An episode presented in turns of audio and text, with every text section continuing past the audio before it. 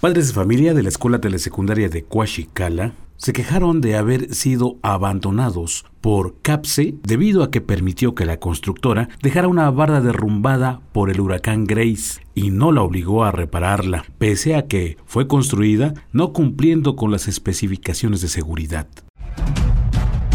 Radio Expresión presenta el podcast de la investigación. Ya han pasado cuatro meses de que el huracán Grace derrumbó el muro de contención de la tersecundaria de Coachicala y hasta el momento los escombros permanecen sobre el arroyo vehicular de la calle principal de la comunidad indígena del municipio de Huachinango. Y hasta el momento, la empresa constructora denominada Socor, que dirige Juan Jaime Soco, no ha acudido a realizar las reparaciones ni a levantar los escombros, pese a que la obra tiene una garantía de un año, según dijeron los comuneros. Se trata de una obra que costó casi 5 millones de pesos y fue administrada por CAPSE, que comprendió la construcción del muro de contención, que está derrumbado, con una longitud de 25 metros lineales y unos 5 metros de altura con el mismo recurso se rehabilitaron áreas de la telesecundaria, como también se construyó un aula anexa que sirve como oficina y otra fracción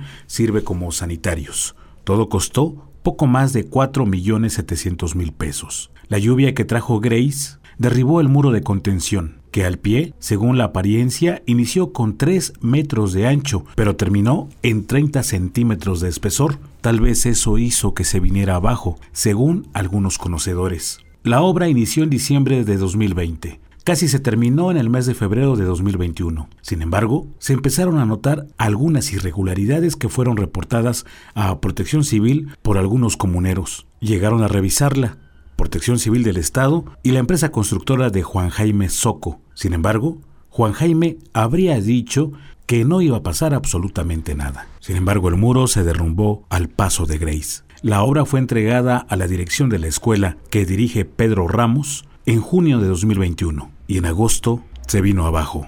De acuerdo con versiones de los comuneros, ya se hizo el reporte a las autoridades escolares, a Protección Civil, a CAPSE y a la empresa constructora Socor. Sin embargo, hasta el momento nadie ha acudido a levantar siquiera los escombros. Radio Expresión, Heriberto Hernández.